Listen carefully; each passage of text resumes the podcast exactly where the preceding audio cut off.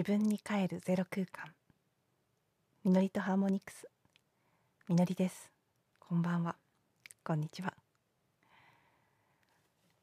えー、今日はあのー、一昨日からお伝えしているトム・ケニオンさんの「ハトホルの書」に関連して実はまだ序序文ですね。前書きしか読んでないんですけど、まあ、今日もあのー、ね八王子の女性生のクラスのオンラインの会なんかがあったのであまり本を読んでるタイミングはなくてででも音声取り始める前にちらっとでも開いてみようと思って、まあ、別の話をしようかなとも思ったんですけど一応読もうと思ってね一番最初にある本書についてというところとその後の読者の皆さんへっていう部分だけ読んでみたんです。そしたらもうなんかその時点でもいろいろ感じるところがあってやっぱりこの話をしようということになったのでハトホルの書の、あのー、最初の最初の本書についてと読者の皆さんへという本の4ページのから受け取ったことお話ししたいと思います実はあの一昨日最初にハトホルの章のことを話した回の最後に時間がなくなっちゃってあもう一つ言いたいことがあったんだけどまたにしますって言ったことでもあります今日の内容は。でまずどこに響いたかというのを2つ今日読んだ箇所の中では2箇所大きく言うとあったんですけど1つを先にお話しするとあの読者の皆さんへっていうね本書についての説明の後にすぐ読者の皆さんに向けてのアドバイスということが書かれていたんですね。でそこに何が書いてあったかっていうとこの本の情報を読む時にはいつも傍らに架空の箱を置いておいてほしいと言われ言ってるんですトム・ケニオンさんが。でそこに腑に落ちないことやあなたの現実感を脅かすようなことがあったら箱にポンと入れておくようにしてほしいと。で私が言ったことであれ他の誰かが言ったことであれあなた自身の人生経験あなたの道理そして何よりあなた個人の価値観といったフィルターにかけてみることなく決してそれを鵜呑みにしたり真に受けたりはしないでください。で物事を十分咀嚼せず飲み下し未消化のままでいると知的あるいは霊的な消化不良ともでとでも言うべき状態になりかねませんってでこうしたタイプの消化不良には生産剤も効きませんっていう感じのことが書かれているんですね。今その霊的体験の領域に入って時はね全てこう理性とか論理も手放して信じて盲信的に信じて委ねるべきっていうこと言う人たちもいるけど自分はこの考えは危険だと思っていますっていう感じのことなので、まあ、要はねやみくもに信じるなということが序文に書かれているわけですよ。で考えてみるとトム・ケニオンさんの本はいつも最初にそうのそれに近いことが書かれているかなって思うんですけど、まあ、改めて読み返してみてああそうだったって思ってでああやっぱりこの人好きだなって思ったんです そのそれが一昨日話したかったことでもあるんですけどそうこの方のねあり方が好きなんです私。そして私がこのね今読者の皆さんへの箇所で感じたああそういうとこ好きだなって思うものって私が好きな人とかものとか全てに共通してるなっていうのも感じたんですよね。でこのね誰かの言うこと自分であれ他の誰かであれそれをねその読み手の人自身の体験とか経験理解あるいは価値観ということに照らし合わせることなく鵜呑みにするっていうことはしないでくださいっていうのですごく大事なことだし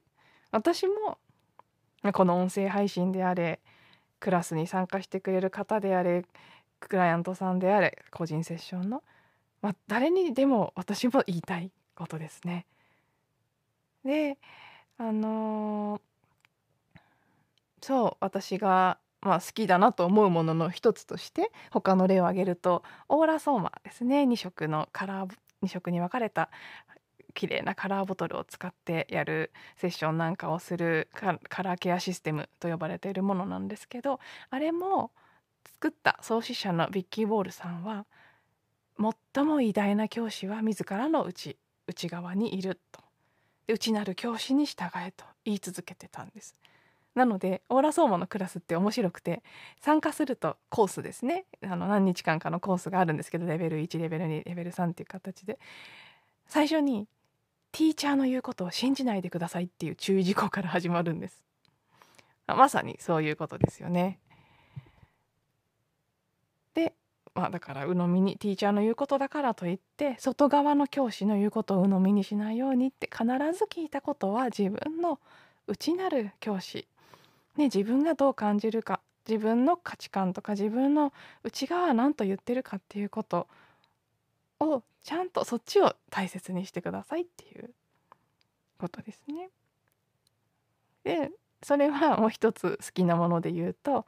あのジーンキー遺伝子液鏡リチャード・ラドさんが作られたものですけどそれもね同じなんです。リチャードもいつも言うんです。あのジーンキーではコンテンプレーションとね言語では言われていて日本語の訳遺伝子液鏡の本の中では鑑賞あの観察の観に照らすという字で鑑賞というふうに訳されていますコンテンプレーションそのものはね英語としては熟考とかねよく考えるという意味での熟考とかに訳されることが多いと思うんですけどまあそれをかあの質感も含めて鑑賞というふうに訳されて、まあ、いい訳だなと思うんですけどそのジンキーも同じなんです。たくさんその64個ある遺伝子の鍵についてリチャード・ラードさんのところに降りてきた情報っていうのはもちろんシェアされているしリチャードの日々感じることとかねこれまでの体験から感じることっていうのはいろんな形で分かち合われてはいるんですけど教えてるっていう感覚ではないんですよ。でジーン・キーの肝はこのコンテンプレーションなんだと。コンテンプレーションっていうのは自分が自分の内側でその一つ一つの遺伝子の鍵のキーワードがあるわけですよね。まあ、以前ご紹介したやつで言うと私の人生の目的の箇所にある38番の遺伝子の鍵は心の闇の状態ではえっ、ー、とあれどれがどれか分かんなかった葛藤？でそれがえ、ー、と天の際になるとあの、えっと、英語での「パーセビランス」って粘り強さとかそういう感じですね忍耐強さみたいな。で天の光の周波数になるとオナー名誉っていうものとして発動するんですっていうこととそれぞれのまあこう美しいね詩のような文章での説明説明でもないのかなまあそのリチャードが受け取ったことというのは情報としてもちろん提示されてるんですけどでもとにかくその言葉そのキーワード。ね葛藤なり粘り強さなり名誉なりあるいはそのね遺伝子の鍵そのものについてるタイトルの「光の戦士」という言葉なりあるいは提供されてる文章それ一つ一つなりそれを自分の中で鑑賞ですね。観察照らし見る。でこれは一体どういうことなんだろうっていうのを自分の中で感じて答えを探すっていうところが大事なんですね。なのであの人気に関しては、ま、あのセッションをされる方もいますけどそれを使ったセッションをされる方もいるんですけどリチャードさん自身はあまり他者にセッションを提供することをそんなに推奨はしてないんですね。で少なくとも3年とかだったから何年も自分の中での自分のチャートを読み込むプロセスをやった上で初めてセッションを提供してくださいということを言っているしそのセッションを提供できる人を育てる仕組みとか認定する仕組みみたいなものは一切作ってないんですね。私の知る限り。もしかしたらちょっとあるのかもしれないですけどおやなんかこう大きなものとしては多分ないと思います。でそれはなぜかというととにかく一人一人が自分の中で感じて答えを出すことが大事だって考えている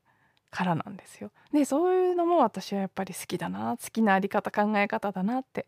思っていて、まあ、それはつまりつまるところ何かというとそのオーラ・ソーマのビッキー・ボールが言ってる通りでもっ最も偉大な教師は自らの内にいると。外側の教師を信じないでくれと。それが多分私もこの今世の私もなんか一番声を大にして人に言いたいことの一つなんだと思うんです。とにかく大事にしたいことの一つ。なので久しぶりにこの前ねこの「ハトホルの書」っていうインスピレーションが来て本も手に取ったしトム・ケニオンさんの、ホームページも久しぶりに開いてでなんかもうページを開いた時から彼の人となりが私はどうしてもねこうネット空間であってもその空間にあるエネルギーをすんごい感じちゃうタイプなのであねそう開いた瞬間好きだなって思ったんです。開いた瞬間うーってなるものも結構あるんですけど、まあ、全く違うねなんかほんと久しぶりに気持ちのいいものを感じて飾り気のない言葉ではなかなか表現しづらいですけどあえて言葉に当てはまるはめるとしたら一番私の感覚で近い言葉は純粋っていうことですね。本当に純粋にこれを分かち合いたいということがシンプルに分かち合われている。でそれをこうよく見せようとか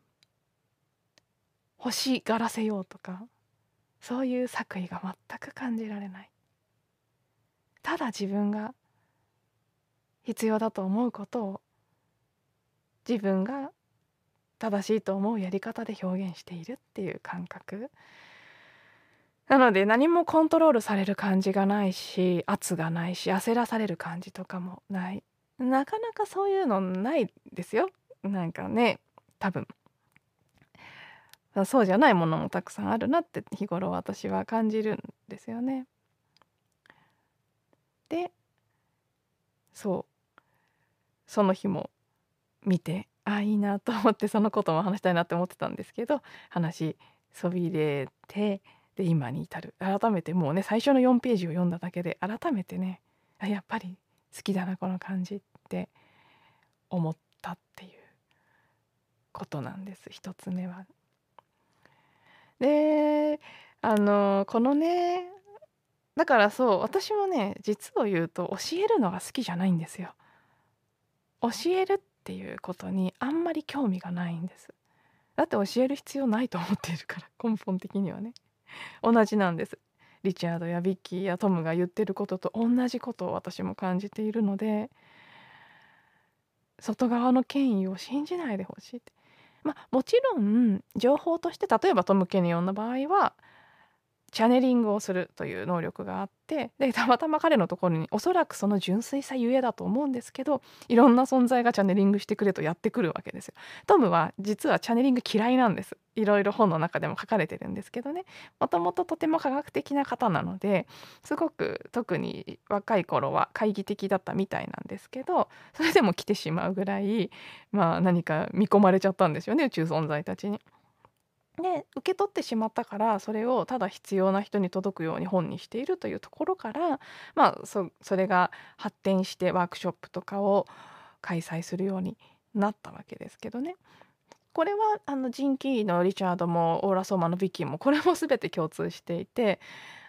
ねウィッキー・ウォールもあの夜寝てて突然起きて自分のお薬作ってたラボに行って最初の何本かのボトルを作ってできてしまった翌朝これ何ってパートナーに聞かれたらそれがわからないのよって言ってできちゃったのって言ったっていうエピソードが残っているぐらい作ろうとして作ったものじゃないものを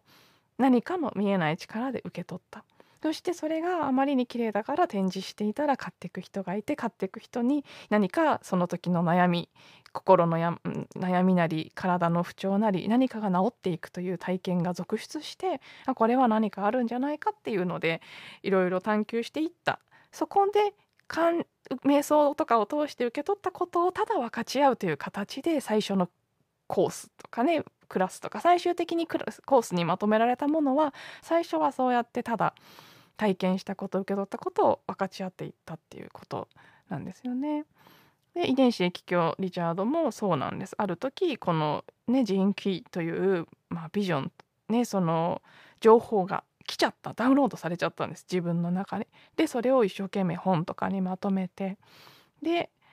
ただ自分のところに来た情報を分かち合っている根本的には誰のものでもない自分のものではないっていう考えも多分ね皆さん同じ考えにのっとってるんじゃないかなって私は感じるんですけど授かったものね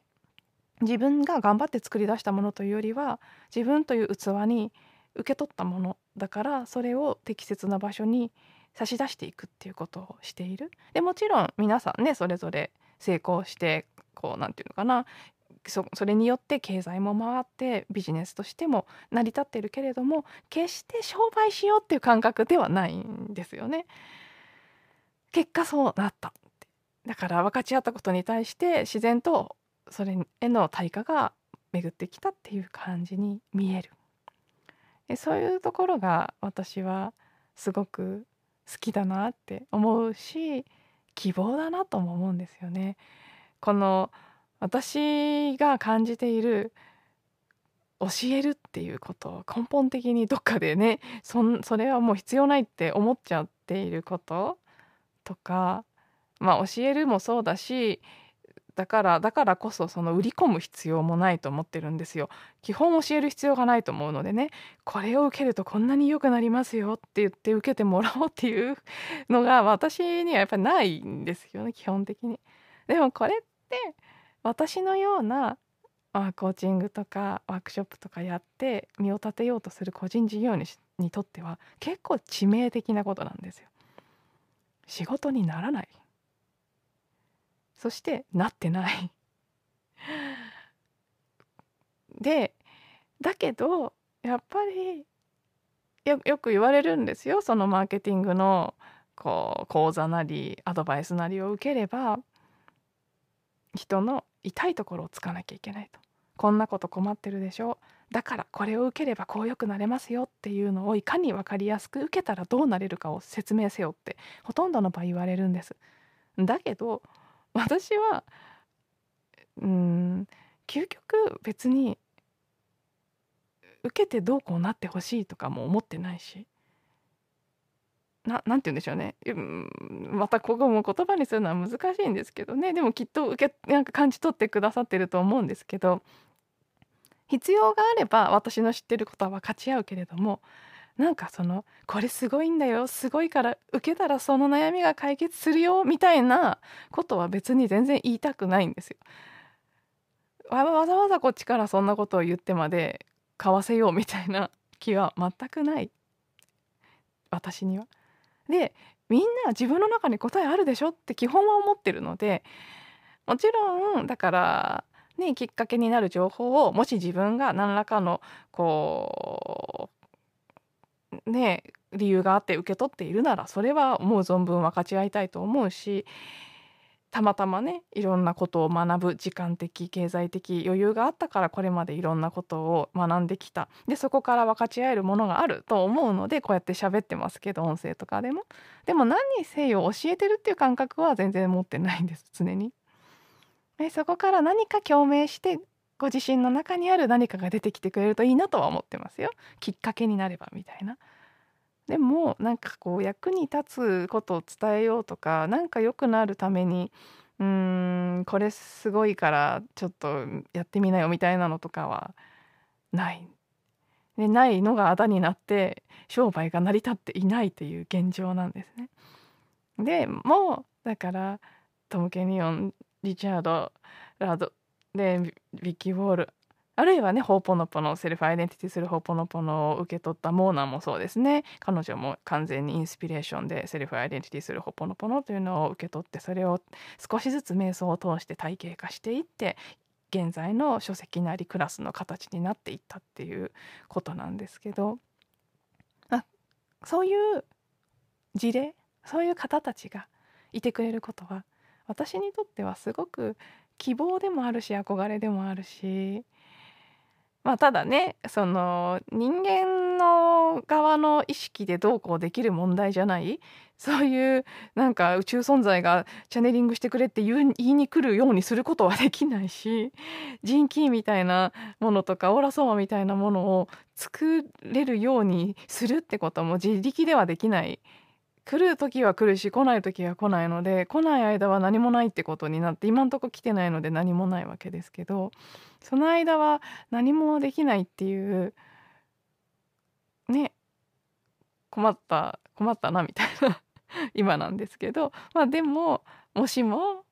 そんな規模じゃなくてもですよ。何か私のところにも受け取れるものがあるんだったらそれを純粋に分かち合うっていうことを通してね彼らみたいな在り方のまま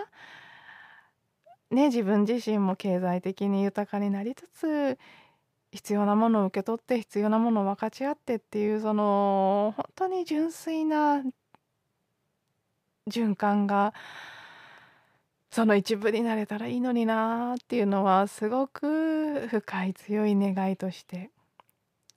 ありますね。でもねそういうことになってるかどうかはわからないのでそうなってほしいという気持ちをただただクリーニングしつつ現実的に困ってしまうレベルになったらもちろんバイトでも何でもねそんなつべこべ言わずまあやったらいいと思うんですよ。そうそういう場合はそれを通してクリーニングすることとかそれをすることそのものとかあるいはそこを通してのご縁っていうのが必要だってことなのでそこは素直に受け止めますけどまあ本当にどうしようもなくなるまではこのままスペースを空けて 何かが降りてくるのか来ないのか分かりませんが待ってみようかなと。そしてまあねあのコーチングとかはそうだからコーチングができるのもねこれも共通してるんですよね。コーチングって基本前提がコーチは答えを与えないしアドバイスもしないんですよ。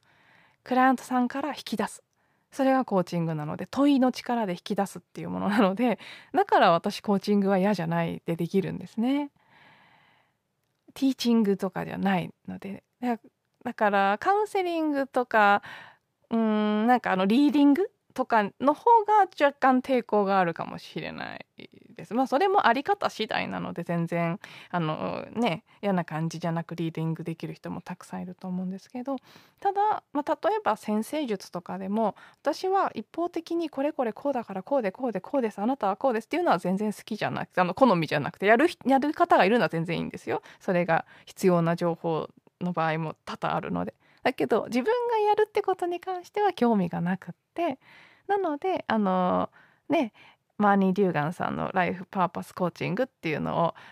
学んだ時期があったんですけどそれはね同じ考え方なんです。あのマーニーさんもすごく大事にされてたんです。彼女は